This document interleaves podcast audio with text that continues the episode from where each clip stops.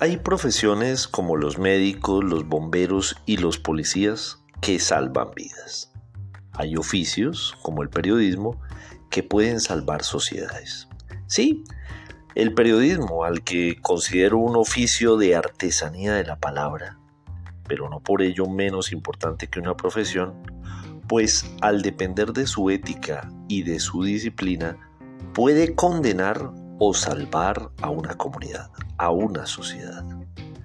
Esto es Comunicación, el podcast con Víctor Solano. Y esta semana, Periodismo Trans.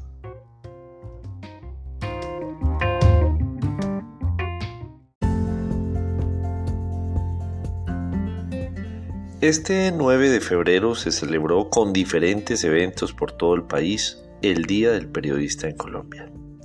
No sé si sea una fecha para celebrar, pero sí para reflexionar con autocrítica.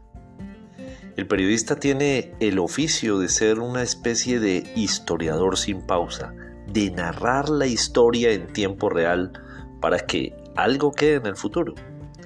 Pero ese futuro que parece llamarnos con tentaciones tecnológicas, a veces nos lleva a engolosinarnos con los artefactos, con los dispositivos, pero a olvidarnos de los mensajes. Nos fascinan las audiencias cuantificables, pero parecería que olvidamos la, esa incertidumbre de los rostros de la gente.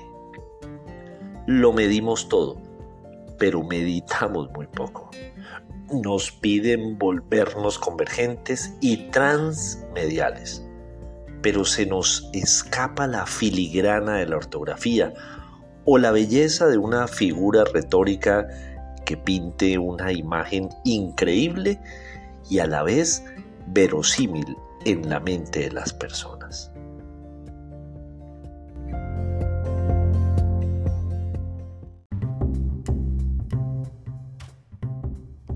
Nos hiperespecializamos, pero vemos con horror el cultivo de la cultura general.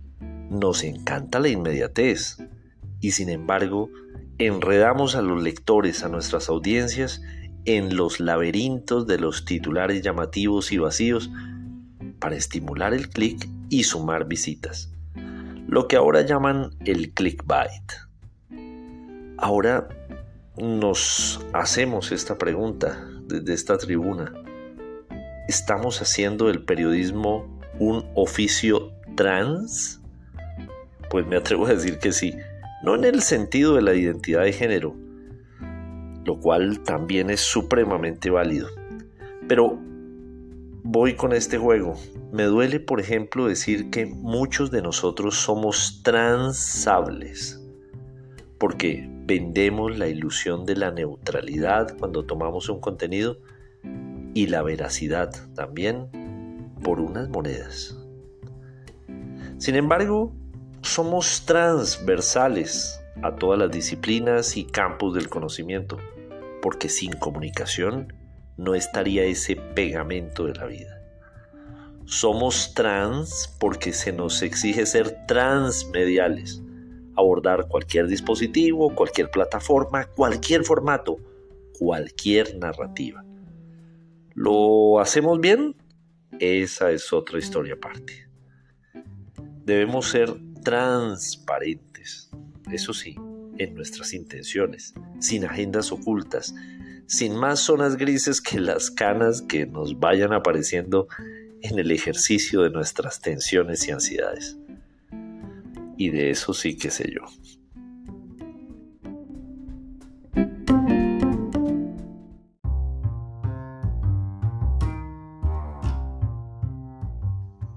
Debemos transpirar, ¿sí?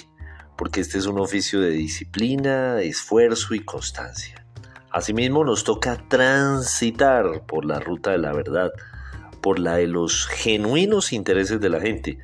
Ojo, lo que no significa vulnerar su inteligencia con contenidos superficiales. Por el contrario, creo que debemos transgredir los poderes para detonar el valor del periodismo y hacer valer su jerarquía a la hora de garantizar derechos, defender los intereses de las comunidades. Cuando nuestra tarea es translúcida, pasa la luz, pero no pasa el sentido. Y nuestra comunicación no es nítida. Por eso tenemos que transformarnos permanentemente para ofrecer a la gente un periodismo de servicio y no un periodismo servil. Y así, desde Bucaramanga, 9 de febrero, luego de asistir a la celebración del Día del Periodista realizada por el Canal TRO, canal regional de los Santanderes, y en el que este servidor, en una muy bonita ceremonia, tuvo el honor de ser reconocido por su trayectoria profesional. Aprovecho para agradecer. Así, después de todo eso, concluimos el sexto episodio de la cuarta temporada de este podcast. Los invito a que envíen sus comentarios por texto o como notas de audio en la plataforma de anchor.com. Recuerden que en Twitter soy arroba solano. En Instagram me encuentran como Víctor Solano Franco y que este episodio tiene su columna homónima en vanguardia.com, también en las principales plataformas de distribución de podcast para iOS y Android. Nos oímos la próxima semana o antes si algo se nos ocurre.